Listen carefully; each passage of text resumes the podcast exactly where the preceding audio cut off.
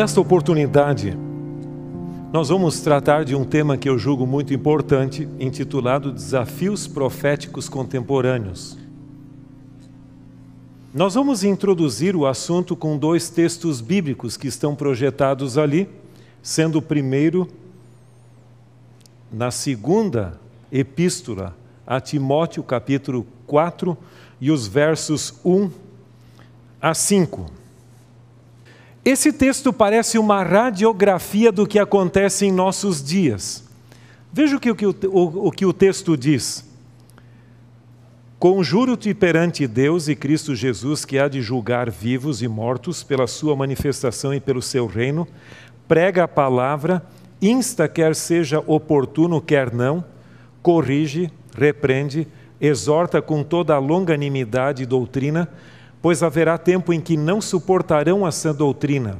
Pelo contrário, cercar-se-ão de mestres segundo as suas próprias cobiças, como que sentindo coceira nos ouvidos, e se recusarão a dar ouvidos à verdade, entregando-se às fábulas. Tu, porém, se sobre em todas as coisas, suporta as aflições, faz o trabalho de um evangelista, cumpre cabalmente o teu ministério. Por muito tempo eu criei que esse texto se aplicava, quem sabe, aos não adventistas, que não concordavam com a doutrina adventista. Mas, mais e mais, eu tenho me convencido de que esse texto, embora se aplique ao cristianismo em geral, que se distanciou da pureza da, da verdade bíblica, se aplica também a muitos de nós ou seja, pessoas dentro da igreja, que não suportam a sã doutrina, são movidos a distorções, a heresias. E existem também aqueles que, que simplesmente são apáticos à doutrina. Eu costumo dizer que o liberalismo tem duas vertentes, ou seja, duas fontes. Uma delas é o liberalismo acadêmico, ou seja, onde a pessoa ensina teologicamente uma ideia equivocada, e este nós tememos muito. Mas, ao mesmo tempo, nós temos também o liberalismo pragmático, ou seja, o espírito antidoutrinário é só Jesus me ama, eu sou amado de Jesus, o amor de Jesus me encontra e não sai disso. É certo que Ellen White diz que de todos os professos cristãos deveriam os adventistas do sétimo dia ser os primeiros a exaltar Cristo diante do mundo. Mas se tudo o que você tem a fazer é meramente pregar a Jesus Cristo, os evangélicos também o fazem. Acontece que hoje as pessoas querem um compromisso com a pessoa de Cristo, mas não com seus ensinos. Eu quero reavivamento, mas não reforma. E nós temos uma missão nesse mundo bem clara, e aqui há um texto que diz que nós precisamos exortar e também ter um compromisso com a palavra de Deus. Mas existe um segundo texto que aparece projetado ali também, 2 Pedro, capítulo 2, verso 10, e ali diz: especialmente aqueles que, seguindo a carne, andam em inúmeras paixões e menosprezam qualquer governo, atrevidos, arrogantes, não temem difamar autoridades superiores. Você já percebeu que existem pessoas que são movidas à heresia? E aquelas também que são movidas a um espírito anti-autoridade? Você já viu um pensamento em espanhol que diz: Se há governo, eu sou contra? Havia uma banda brasileira intitulada Só para Contrariar. Não é isso? Parece que isso dá uma satisfação quando eu posso ser de contra. Você já viu algum adolescente e alguns filhos, lógico, não no seu caso, aqui eu acho que não temos ninguém dessa natureza, mas tem alguns lugares onde você diz isso, é o contrário que acontece. Você diz aquilo, é aquele outro. Então a estratégia é sempre dizer o contrário do que a gente quer e a coisa sai. E sabe que, lamentavelmente, dentro da igreja há pessoas que desconfiam do governo, desconfiam da, do Senado, etc., etc., e acham que a mesma coisa ocorre dentro da igreja. Cuidado com isso, porque muitas vezes é um espírito crítico que se manifesta e que não coincide com a realidade. Nós temos aqui um diagrama interessante que pode parecer bastante complicado de se entender porque tem muitos detalhes. Mas eu entendo que se você, se isso estiver claro na sua mente, você não está longe do reino. Nós normalmente datamos o início da nossa igreja em 1844. Nós tivemos em 1887 a mais famosa apostasia do Adventismo de um indivíduo chamado Dudley M. Kenwright, que simplesmente, como se diz vulgarmente, chutou o balde e desconversou toda a mensagem adventista. Mas na década de 50 começaram a aparecer outras críticas ali também, internamente agora. Mas deixando de lado esses pormenores aqui, na década de 1960, foi a década talvez de transição no nosso meio, onde começamos as duas primeiras universidades, a Universidade de Andrews em 60, 61, a Universidade de Loma Linda, e você sabe, para ter uma universidade, você precisa de professores muito bem treinados. E o treinamento eles tinham que buscar fora da igreja, porque nós não tínhamos ainda programas doutorais dentro da igreja como tal, doutorados acadêmicos. E muitos que estudaram fora, ou pelo menos, desculpe, alguns deles, absorveram o que se chama método crítico histórico onde você estuda a Bíblia e os escritos de Ellen White como se fosse uma peça de literatura e não como uma revelação de Deus. Alguns desses professores se mantiveram firmes à posição adventista e não sucumbiram. Mas alguns deles se enamoraram desse, dessa metodologia e acabaram trazendo para algumas de nossas universidades essa ideia. Mas esses indivíduos, que nós podíamos chamar de liberais, eles não tinham um, um veículo de difusão das suas ideias. E no ano de 1970 começou a ser publicado uma revista intitulada Spectrum, nos Estados Unidos, pela Associação de Fóruns Adventistas, e essa revista fez um apelo especial. Ela, em realidade, começou a ser publicada em 1969, mas em 1970 lançou um número convidando os eruditos adventistas ou professores a estudarem Ellen White de uma perspectiva crítico-histórica. Isso gerou uma série de produções liberais. Esse grupo não era mal intencionado. Alguns acham que eles queriam vender o adventismo, não. Até o pastor Enoque de Oliveira uma vez fez uma palestra intitulada O Cavalo de Troia na Igreja. E dizendo que os liberais têm boas intenções, porque eles gostariam de modernizar o adventismo para se tornar melhor aceito na nossa cultura contemporânea. Só que na tentativa de modernizar a fé, o que acontece é que você perde a identidade. Esse grupo, a cultura contemporânea é a que comanda. O que é moderno é bom. Lembra que eu falei na, numa palestra anterior de que o que é antigo para alguns é bom e outros o que é moderno para é bom. E esse grupo queria cria que o moderno é bom. Para eles a cultura contemporânea é predeterminante a autoridade da cultura e eles têm excesso de contextualização. O que, é contextualização? É a adaptação da mensagem a um determinado contexto onde você vive. E esse grupo pode ser considerado mais evangélico do que adventista. Eles creem que a mensagem que nós compartilhamos com os evangélicos, como a doutrina de Deus, a salvação pela graça mediante a fé, etc., é mais importante do que as doutrinas distintivas da igreja.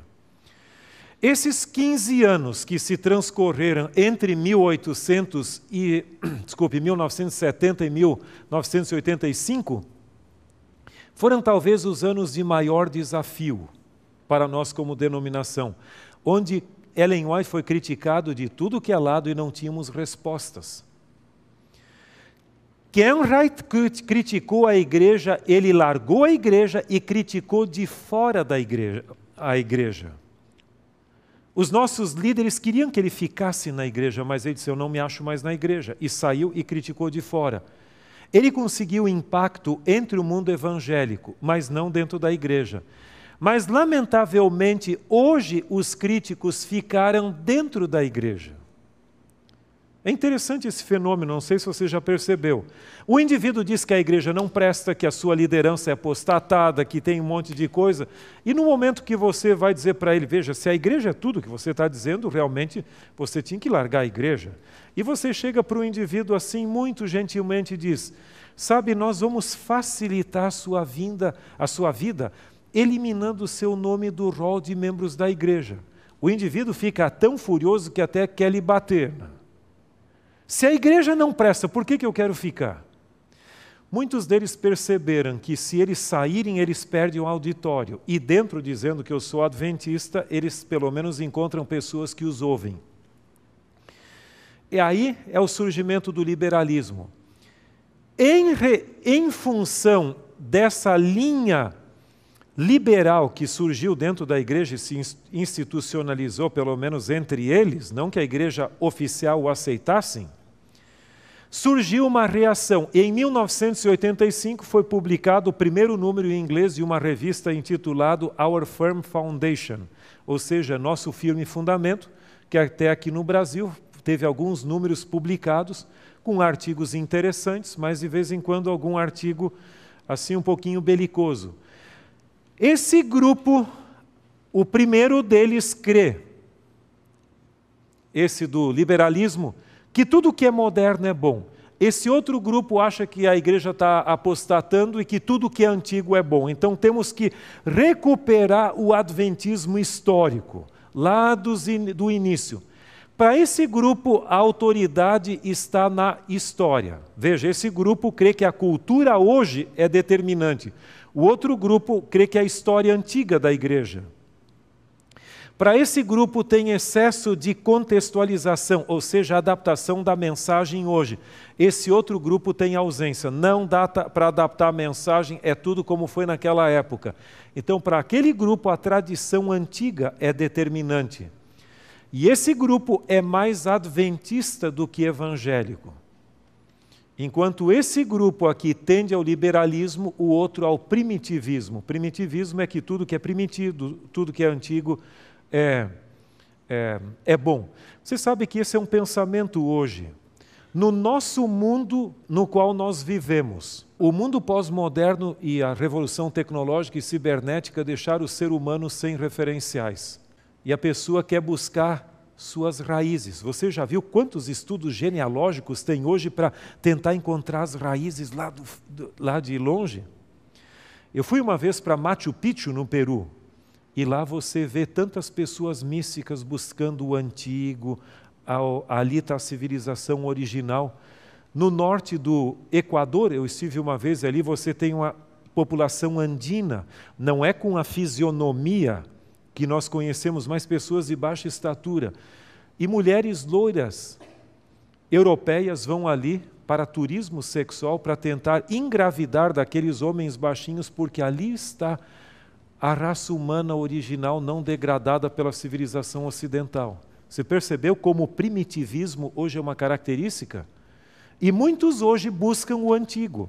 Isso não quer dizer que nós não possamos ser fiéis à mensagem que nossos pioneiros nos legaram, mas por favor, fique com os acertos que eles tiverem e não recuperem os equívocos deles, senão também passaria a guardar o domingo comer carne de porco, porque nos primeiros anos era isso, e comer ostras também.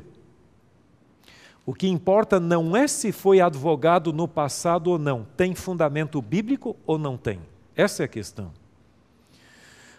Agora, Em 1988 surgiu o primeiro site na internet crítico de Ellen White. E nesse site ali gerou um outro fenômeno que eu chamo de a globalização do que é bom e do que é mal. A nossa história como igreja pode ser escrita até 1980, 1998 e de 1998 para lá. Muita coisa mudou. Como eu digo, as crises do passado estão todas disponíveis hoje na internet para quem quiser. Você sabe que no início da história da humanidade, a tentação estava restrita e delimitada ao quê? A árvore da ciência do bem e do mal. Então estava geograficamente delimitada. Você tinha que ir lá para ser tentado se quisesse. Fora de lá você não seria tentado. Os nossos primeiros pais. Com a queda, a tentação se generalizou. Mas até recentemente, se alguém quisesse adulterar, tinha que ir para um motel ou para algum lugar. Ou se alguém quisesse pregar uma distorção doutrinária na igreja, tinha que bater na porta do pastor ou do ancião e pedir. Hoje não. Hoje, com a internet, tudo pode acontecer com você e seu computador, onde quer que você esteja. E isso tomou a igreja com um desafio muito grande. Enquanto nós cremos que todos estão sendo fiéis à palavra e à mensagem, tem muitos se abeberando em cisternas rotas por aí afora.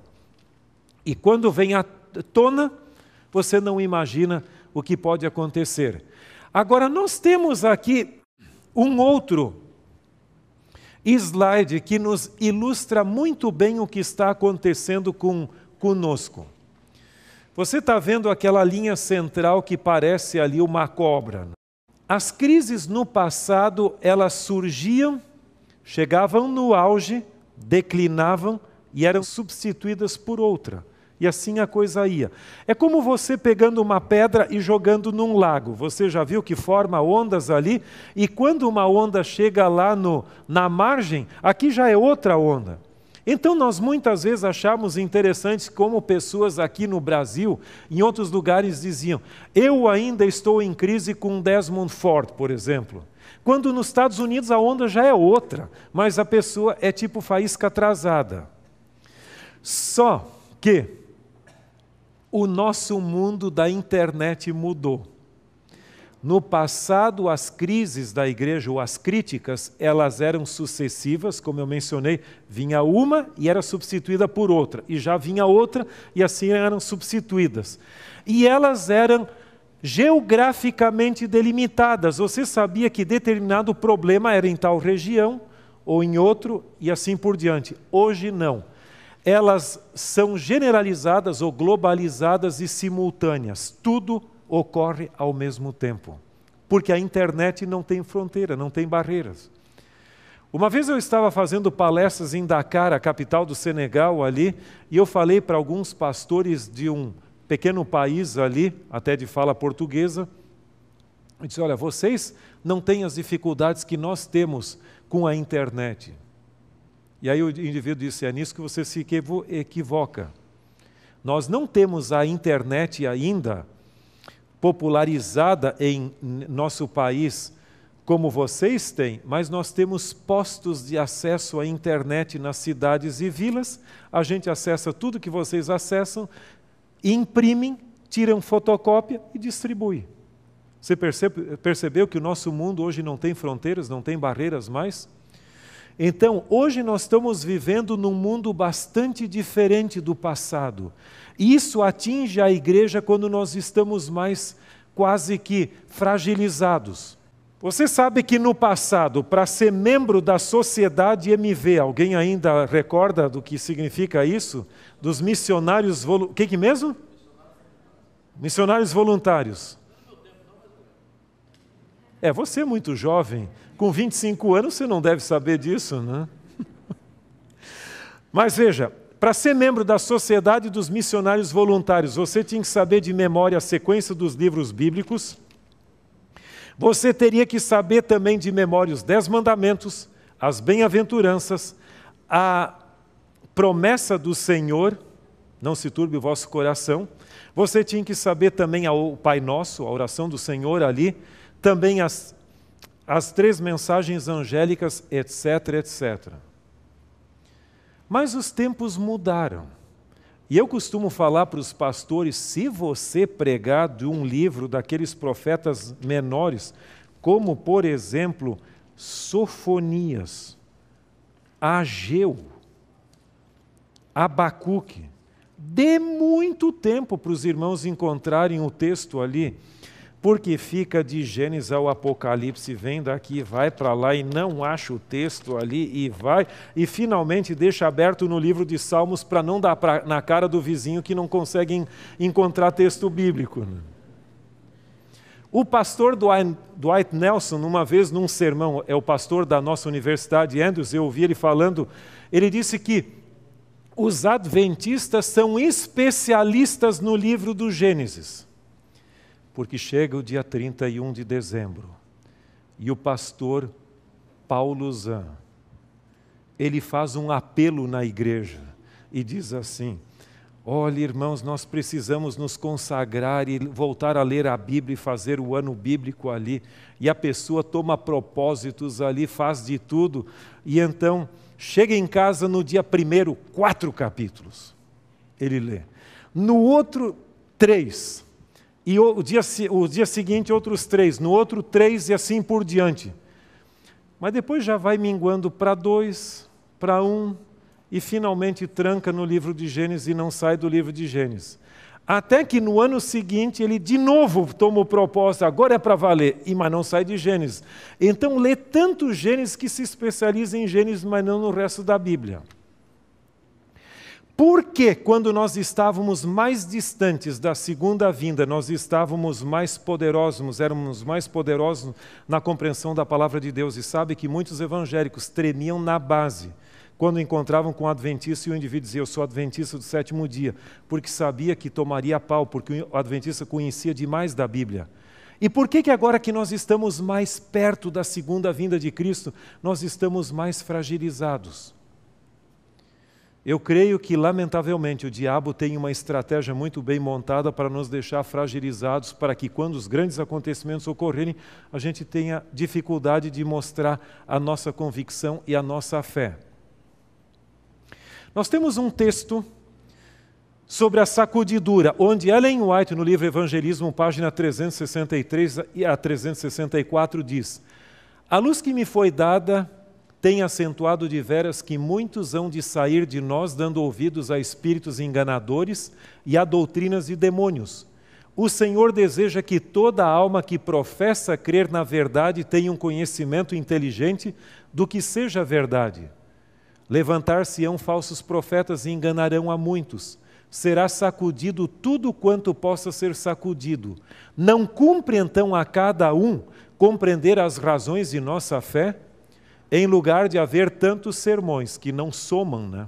deve haver mais acurado estudo da palavra de Deus, abrindo as Escrituras texto por texto e procurando as fortes evidências que apoiem as doutrinas fundamentais que nos trouxeram ao ponto em que nos encontramos hoje, sobre a plataforma da verdade eterna. Muitos nos deixarão, mas nós precisamos de uma convicção e de uma base.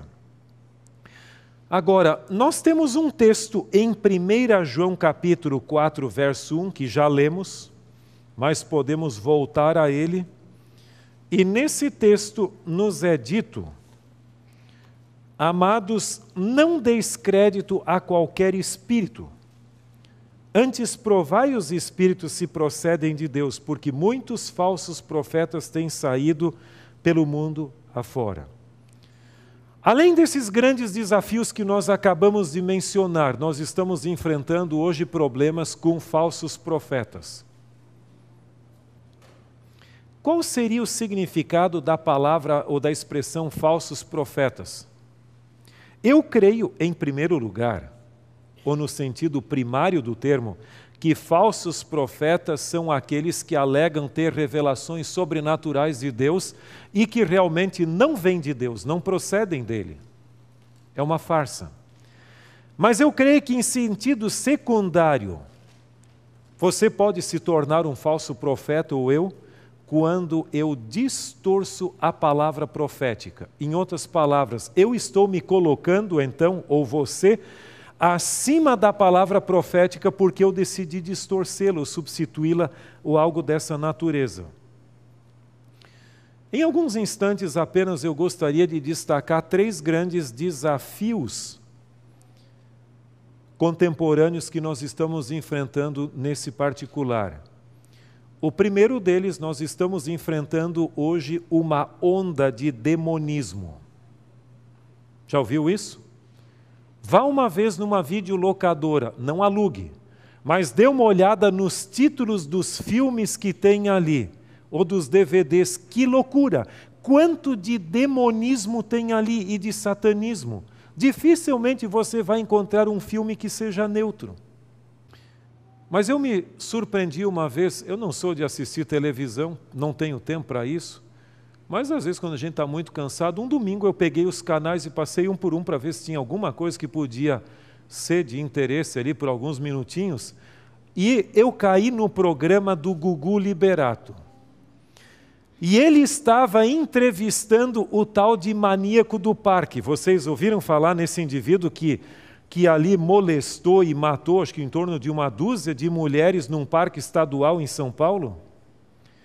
E aí o Gugu estava entrevistando a ele e perguntou: Fulano de Tal, é verdade que você passou por uma experiência de conversão e hoje você é evangélico? Sim. Eu passei pela conversão e sou evangélico. E você está arrependido de ter molestado essas mulheres lá naquele parque, moças? Não. Ele se surpreendeu e perguntou de novo: Mas escuta, deixa eu só refazer a minha pergunta. Você está arrependido de ter molestado essas mulheres? Não, eu não estou. Mas como? Se você passou por uma conversão e evangélico, você não está arrependido? Não. Eu não estou porque não era eu, era o demônio que estava em mim. Você percebeu que muitos, hoje, nessa onda de demonismo que nós temos no mundo, e sessão de descarrego, e sessão disso e daquilo, e tal, o ser humano não é mais moralmente responsável? Depois de assistir aquela breve entrevista, eu cheguei à conclusão que quem deveria estar na prisão era o demônio, não o maníaco. Meus amigos, nós somos moralmente responsáveis pelas nossas ações. Não tem essa história de demônio. O demônio tenta, mas eu permito ou não permito ele me usar. Mas hoje no mundo nós estamos enfrentando essa onda de demonismo. E uma coisa que está também andando por aí no mundo evangélico, que às vezes alguns leem e acham interessante, é a onda do que se chama guerreiros da oração. Não sei se você já ouviu falar.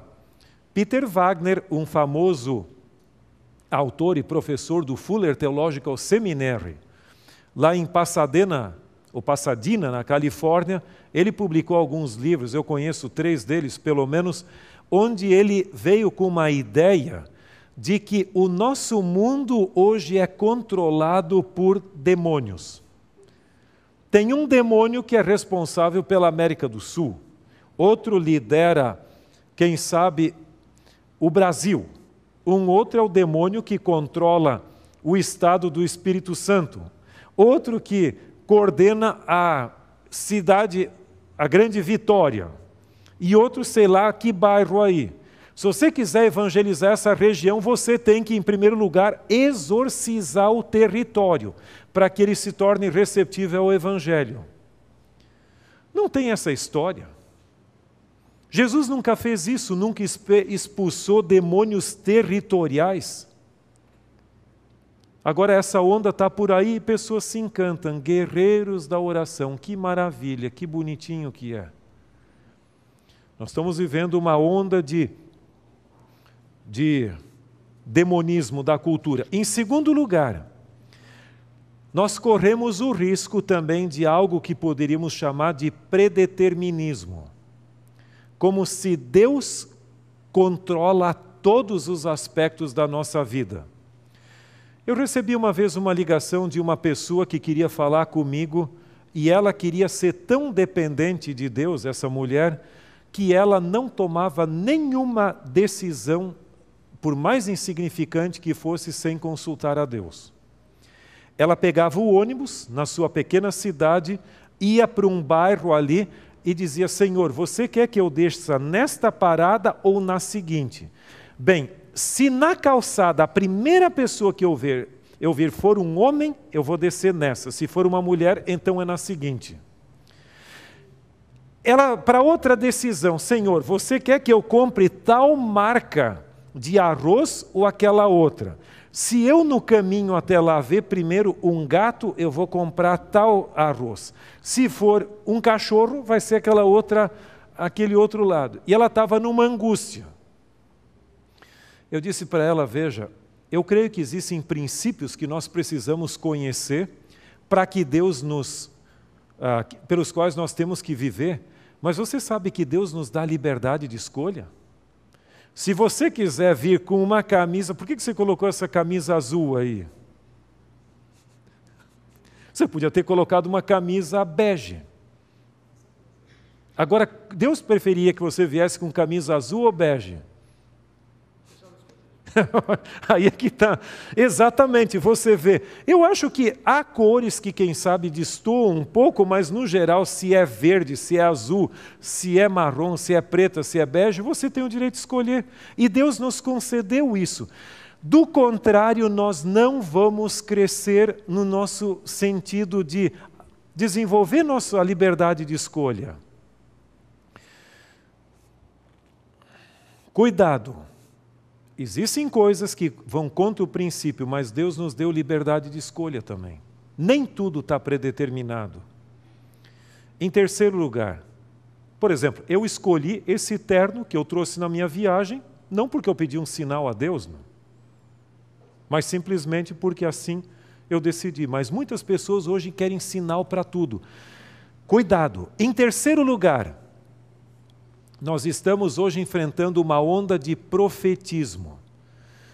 Eu tenho me preocupado com o número significante de pessoas que dizem: O Senhor me falou, o Senhor me mostrou, o Senhor isso, o Senhor aquilo. É lógico que Deus pode, em determinadas circunstâncias emergenciais, dar um sinal para você ou até lhe falar, mas virou mania. Não, o Senhor me disse que eu deveria ficar aqui na frente, não ali atrás. Que história é essa? Acho que não precisa disso. Mas por que que algumas pessoas usam essas expressões o Senhor me falou, o Senhor me mostrou? Pode até ser que tenha acontecido, mas existem três características por trás dessa expressão. As pessoas se consideram que eles têm um privilégio especial. Deus não lhe falou, Deus não lhe mostrou, mas a mim sim. Em segundo lugar, autoridade espiritual. Se o Senhor me falou, acabou a história. Eu tenho autoridade para falar para vocês. E em terceiro lugar, eu me torno espiritualmente infalível. Você não pode ir contra a minha palavra. Se você for contra a minha palavra, você está indo contra o Senhor. Você percebeu a que ponto nós chegamos? Eu já não me submeto mais ao conselho dos irmãos porque o Senhor me falou. Eu tenho dialogado com algumas pessoas que estão iludidas e equivocadas nos seus postulados, mas dizem que foi o Senhor que mostrou. E aí? Para esse grupo, o fenômeno está acima da mensagem. Às vezes é coisa irrisória, insignificante, mas a pessoa alega que o Senhor mostrou. Em Mateus capítulo 12, verso 38 e 39, Jesus diz: Uma geração má e adúltera pede sinais. Você pode ter sinais, mas cuidado. E há um texto interessante em João capítulo 20, verso 29. João 20, verso 29, e eu acho muito bonito esse texto, falando a Tomé. Disse-lhe Jesus: Porque me viste e creste? Bem-aventurados que não viram e creram. Você percebe que o estágio mais elevado da fé não é aquele que pede sinais e milagres, mas aqueles que creem na palavra de Deus, mesmo que as evidências não sejam favoráveis. A senhora White, no livro Testemunhos para a Igreja, volume 5, página 512, diz: Como podemos conhecer a vontade de Deus? Em primeiro lugar, Deus revela a sua vontade pela Bíblia. Por, em segundo lugar, por suas providenciais ações. E em terceiro lugar, pelas impressões do Espírito Santo na mente. Se você está em dúvida sobre alguma coisa, consulte primeiro a Bíblia. Mas, meus amigos, que Deus nos ajude, que nós não venhamos a depender tanto de evidências externas, porque elas podem ser enganosas. Nós podemos entrar numa canoa furada, mas que nós possamos ser dependentes da palavra de Deus. Eu não lembro nenhuma ocasião que Deus me falou, Deus me mostrou, nem que eu tivesse um sonho especial. Eu não estou desconversando, porque em determinadas ocasiões Deus se revela ainda hoje. E meu irmão teve experiências que eu nunca tive. Mas eu só digo o seguinte: eu não sinto nenhuma necessidade disso. Porque a fé se alicerça não necessariamente em sinais exteriores e vozes exteriores, mas em uma fidelidade incondicional a Deus e Sua palavra. E que Deus nos ajude a fazer de Deus e de Sua palavra a nossa firme plataforma nesses dias finais, onde muitas vozes dissonantes estão soando por aí. Deus abençoe. Amém.